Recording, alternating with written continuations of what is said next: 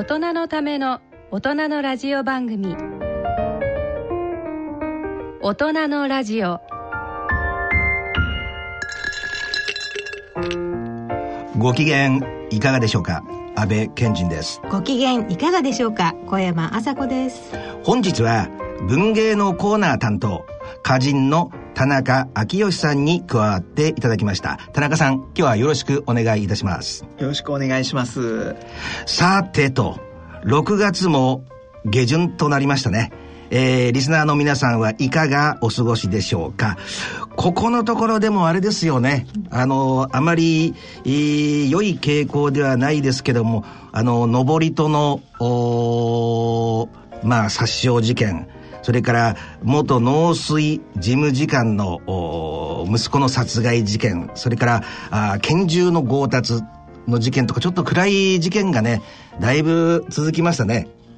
やっぱりあのー、私あの社会病理専門なんであれなんですけどこの文化自体がね大きくアメリカ化してきている中でやっぱり日本社会のそういう警察システムとか警備システムとか運営のシステムもね少しずつ、えー、もっと動的なねアメリカ化していく必要があるかななんてことを感じながらねニュースを見ていましたけども。それでは大人のラジオ進めてまいります。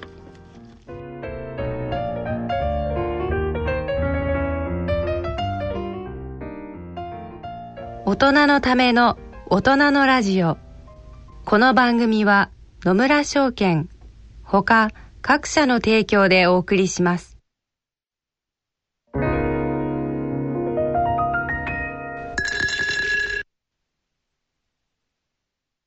野村。第二の人生に必要なのはお金だけじゃないから。ゆったりとした旅を楽しみたい。健康はもちろん若々しさもまだまだ保ちたい。住まいをもっと快適にしたり相続のこととかもしもの時のことも考えておきたい。セカンドライフのために知りたいことってたくさんありますよね。あなたのハッピーなセカンドライフのために。野村証券の本支店ではさまざまなスペシャリストを講師にお招きして野村のハッピーライフセミナーを開催しています。詳細はウェブで「野村のハッピーライフ」と検索してください。なお当セミナーではセミナーでご紹介する商品などの勧誘を行う場合があります。恐れの村に来てみようそれでは映画のコーナーです。今回はドキュメンタリー映画「えんとこの歌」の監督伊勢真一さんをお招きしお送りします。伊勢さんよろしくお願いいたします。よろしくお願いします。ここで伊勢監督のプロフィールをご紹介したいと思います。1949年東京生まれ立教大学法学部卒業。少年時代の憧れは野球選手。10代は船乗りになりかけた。大工に弟子入りした20代を経て映像の世界へ。テレビから映画までヒューマンドキュメンタリーを中心に作品を発表されておられます。主な長編作品に、なおちゃんがあり、こちらは95年度公開、全国400会場、8万人動員の映画です。毎日映画コンクール、記録映画賞グランプリ、山地文子副首相、JSC 特別賞等を受賞され、95年度キネマ旬報文化映画ベスト10の第2位になった作品です。また、96年公開のルーペでは、日本映画ペンクラブ記録映画のグランプリを受賞され、96年度キネマ旬報文化映画ベスト10では第3位となった作品を手掛けられました。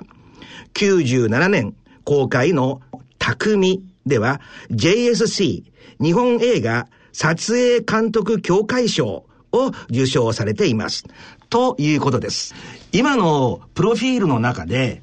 最初に船乗り、そして大工をなんか目指していらしたという話がありますけども、なんで一体映画の世界にっていう話になるわけですか？話せば長い。もう時間は監督今日たっぷりありますから長く話していただきましょう。あの、大工クビになって、大工クビになった理由はですね、ええ、あの、時々現場であの空を見ていると。空を見ているようなやつは大工にはいらないっていう 塗料に言われて、クビになった。なるほど。で、プー太郎みたいなことをやってたんですが、まあそうこうしてる時に自分の親父が癌で死んで、あの、まあ、その看病なんかもずっとやってたんですが、その親父は記録映画の編集者だったんですね。はあ、は戦前戦前から。で、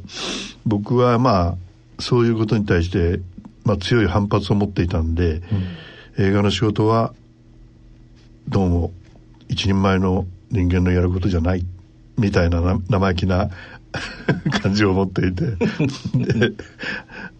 で、で、死んじゃったら、死んでしまったら、本当につきものが取れるように、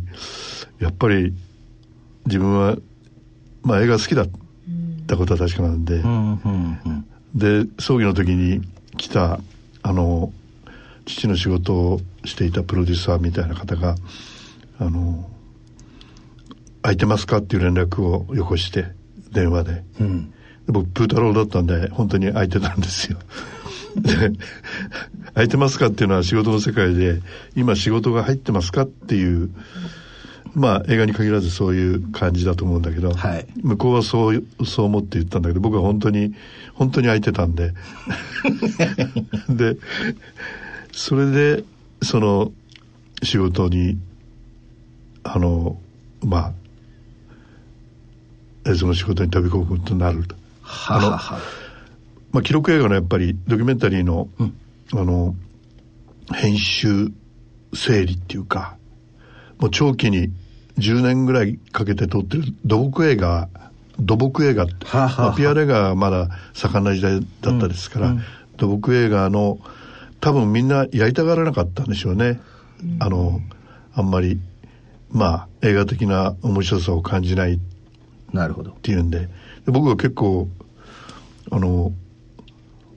面白くなってしまって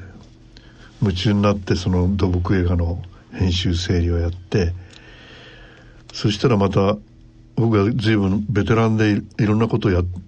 仕事をやってるんだって勘違いした方がまた違うところを 紹介してくれてはあ。勘違いが勘違いを生んであー気がついたらどっぷり使っていたというまあよくある話なのかあんまりない話なのかよくわかんないです。まあ、あんまりない話ですよね。これ、監督、その、最初にそちらの道に入られたのはおいくつ？23ぐらいですかね。はあ、はあはあはあはあ、きっとなんか話を伺ってて、どっかしらで無意識にお父さんに反発されてたのでしょうかね。強い強い反発を持ってましたねやっぱりね。あのまあ父親と一緒に暮らしてなかったこともあって。はあ、はあはあはあはあ、まああのーそれが一番強かったかもしれないね。映画の映画の仕事に対してかなり距離を置くっていうようなことをね、うん、うん、してたのは、うん。うんでもそうやって土木映画ですか、うん。にこうやってどんどんどんどんハマっていって、次から次へと紹介されていくっていうあたりは、やっぱりカエルの子はカエルと言いますか、DNA はしっかりと備わってたっていうことになるんでしょうかね？あのーその気になりやすい性格ってこともあるんでしょうが。はあ、はあはあは。やっぱりどうも俺才能あるみたいだなって。これはやっぱり自分自分はこれやるしかないというふうに もう最初の最初の時からそう思って。えー監督にちょっとお伺いしたいんですけれどもドキュメンタリー映画を撮影するにあたって難しい面っていうのはありますか？難しい質問です。すいません。難題でしたね。はい。あのーまあ劇映画とかねあの役者さんを使う場合はもちろんあのー台本をねシナリオをきっちり書いて、まあ、それがいい感じで撮れてるかどうかっていうことを積み重ねるわけですから、うんうん、ドキュメンタリーはまあ言えば何が起きるかわからないっていう。だからどれだけこらえ性があるかとかね、うん、あの待つっていうことの普通の別に映画作りだけじゃなくてあの普通の場合でもその待つっていうことのあの難しさっていうかな、うん、ありますよね。うん、あので今みたいに今の時代みたいに本当にテンポの速い時代になってると余計に待てなくなって、うん、でもやっぱり待てるかどうかっていうのは結構大きな分かれ目かもしれないですね。ただテレビだとかそのマスメディアであれする時は比較的あのむしろこう次々にあの質問したり次々に場面転換したりっていうふうにしてチャンネルをひねひねられないようにするみたいなことがあるんでしょうけども映画の場合はやっぱりそれを見ている人がどういうふうに自分の中にこう受け入れていって、うん、そのという時間をどうこうちゃんとまあ自分が守ることができるかっていうか、うん、でだから案外あの頭のいい人は難しいかもしれないね。僕みたいにあんまり、えどういうことかな？なんて思いながらその物事を考えたりどういうことかなと思いながら他の人の話を聞いたりねするような方がドキュメンタリーには向いてるような気がしますね。うん、あとどうでしょう、うん、その例えばドキュメントで結構お金とか時間とかって普通の映画よりもかかるんでしょうかね。うん。その話はちょっとつ 辛いからあんまりしたくない でも時間はね時間はやっぱりあのかかりますよね。かかるし、うん、時間は当たり前だけど大切ですよね。だから今回のその「円徳の歌」っていうのも撮影を始めてから24年ですかね。あのもちろん間にあの撮影してない時期も含めて。でこの前の前作は「優しくないに」って映画なんだけどこれは35年ですよね。うん、でまあ こんなにバカみたいに時間かけてやってるやつはあんまり世界中あんまりいないんじゃないかと思うんだけどその要するに時間自分さっきも言いましたけど自分はそのあの頭がいいわけでもないしからなんかこういろんなことをあのすぐ理解できるっていうタイプじゃないからまああのその撮影したいっていう人のそばにずっといてずっといることであの少しずつ受け止めることができるっていうのかな。からもう一つはその実際映像ですから例えばあの優しくないっていうのは自分の姪っ子を撮ってるんだけど8歳から撮り始めて今43歳44歳か、えー、まで撮ったんですけどもそのこちら側が頭の中でこう理屈でこういう物語を作ろうとかいうことではなくてただただそのそこにいる人がこう変化していく成長していくっていうことがしっかり見てる人に伝わることが、一番やっぱり大きな物語になると思うんですよ。もちろん劇映画であの素晴らしい台本で、素晴らしい役者さんがとってもいい芝居をするのもねあの映画の醍醐味だと思うけれども僕はやっぱりあのその全然そのある意味では無名の人がね無名の人が無名の人がそこにこうあの佇みながらずっと生き続けて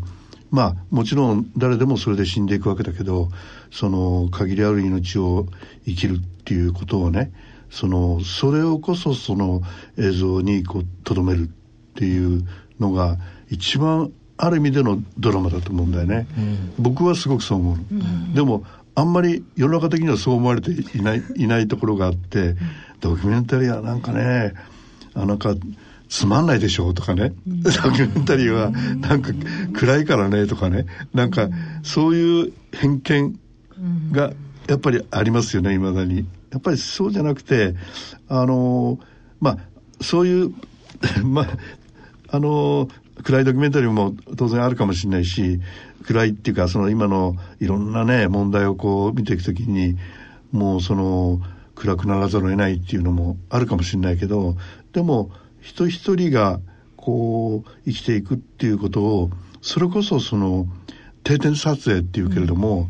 うん、あの自分はただただそこへ通ってそれでそれがこうあの変化していく様子をその植物が変化したり空が変化したり虫が変化したりするのと同じように人間もそうやって変化していくっていうのが僕は一番大きなドラマだと思うんだよね。だからすごくどのどの映画もある意味ですごいドラマチックだと自分では思ってるんだけど、でも口の悪い友達はなんて退屈なんだろうっていうふうに言うやつもいるから自分がそう思い込んでるだけかもしれないけども。でもあの見てもらったらねきっとあのすごくこうそう思うと思いますよ、うん、どんな人もね。なかなか見てもらう機会が少ないからね、うん、うん、これ当然同時へ同時進行してるわけですよねですからね。そうですね、うん、そうじゃなかったら、そうですね。単品だったらね、ええ、あのっていうことになりますもんね、うん、だから逆に言うとあれですよね。あの商業的な形で作る場合にはそれはどんなものでもテレビでもラジオでも新聞でもそのいいつからいつまでにいついつ放送したいとかいつあの、うん、本にしたいとかそういうのがあるから、うん、で僕は実制作でやっているから、うん、だからそのそういう納期がないわけよね。納期がないからだからあの生きてる間にともかくやんなきゃいけないっていういうこともそうなんだけど あのなんか時々他の人に感心されるのは納期がないない仕事をよくちゃんとやりますねって言われるんだけどでもまあもしかしたら商業的になんかものを作るっていうようになってきたのはごく近代っていうか、最近のことであの昔はそんなふうになんかどんなものもね、はいはい、あ納期なんかなくてあ要するに例えばあの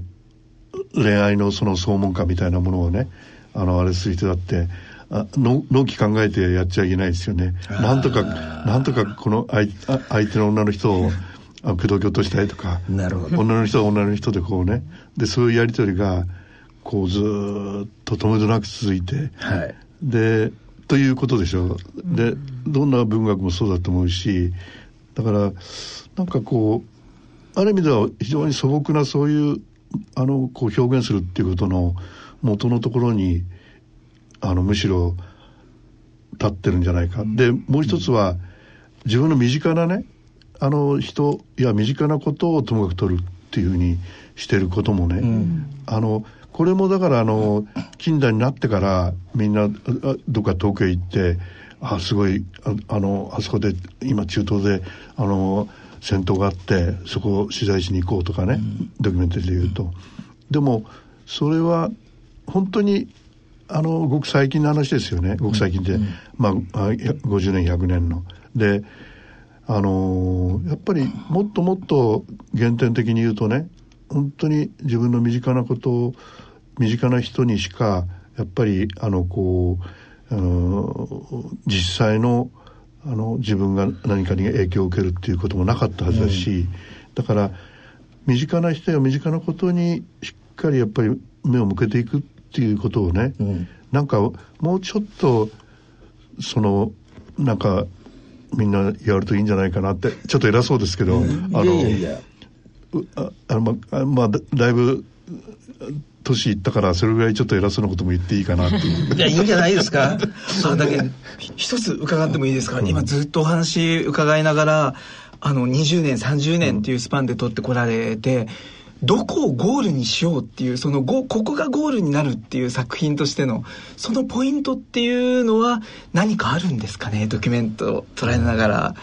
結構それも難しい質問ですね、はいあの絵描きさんがね、うんそう最後のこう一つあの打つ時にどうしてなんだろう。特に抽象画みたいなね絵なんかどこで終わりだか分かんないですよね、ででもあるんだよね。絵描きさんの中に。あこれで終わりだ。っていう、うんね。でぼ僕なんかもそのなんていうのかな。確かに一つこれを見せるためのこういうものは取れたからもういいかなみたいなのがないわけじゃないけどそういうことよりやっぱりもっと生理的なね、うん。なんかこう、うん、なんかもうあのこれをあの映画という形にしてあの、うん、見たいっていうふうにその自分も思う、うん。あのだから他の人に見せたいっていうよりも自分がそう思うっていうふうにだから沸騰点に来るっていうか、欲求ね。そうそうそう。だからそれはあの映画の神様がねちゃんと、うん、そういうことを決めてくれるんだと。うんうん。いうふうに僕はあの言ってるんだけど。だからその映画の神様がそういうふうに決めたことにあの素直にあの従ってあもうやめなさいって言ってるねとか、ああいうふうにやってる。なるほど。なんか突き動かされて映画を作ること自体が、おそらく監督の人生そのものなんでしょうね。うんおそらく。うん、だから転職っていうんですかね。そうですね。だだからまあ僕はあのあ信仰の薄い人間だけどでもやっぱりあのそういう今映画の神様って言ったけど、ちょっと本当にそう思ったり必ずしますね。あの、えー撮影してる時もし編集して本当にその25年30年で撮ってるものはやっぱり編集もすごく時間かかるから、あので特にドキュメンタリーですから、もうものすごい量回ってるわけですよね。ですよね。劇画だったら一応 OK っつってこうあれして、まあ結構それでもたくさん回ってる劇画もなくはないでしょうけど、ドキュメンタリーはもう止めどなく回ってますからね。で、それを全部見て、で、全部見ながら、まあ言えば再構成していくわけですよね。時間軸を、自分の時間軸にこう戻していくっていうか、と、もう本当にあの、一番なんか高いエベレストかヒマラヤかなんかその山へこう麓からくーっと上がりながらね全然頂上なんか見えないのをずーっとそれを1年ぐらい続けてでさらに上がっていくと少し雲の切り間からあの7合目ぐらいで見えてきて8合目ぐらいまで上がっていくとおすごいあのだいぶ見えてきたなーなんて思ってそれであのそれでどこまでやるかっていうと頂上はどこかっていうことですよね。で頂上に近くなっていくとあのー本当にほとんど何も考えないで編集ができるようになるね。